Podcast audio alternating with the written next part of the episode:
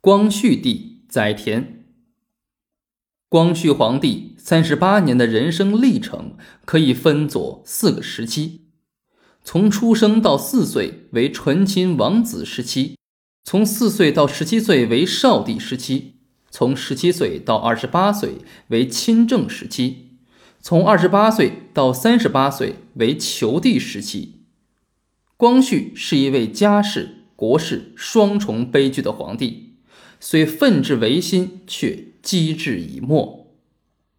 光绪皇帝名载湉，四岁登基，在位三十四年，享年三十八岁，年号光绪，意为继承光大咸丰统绪。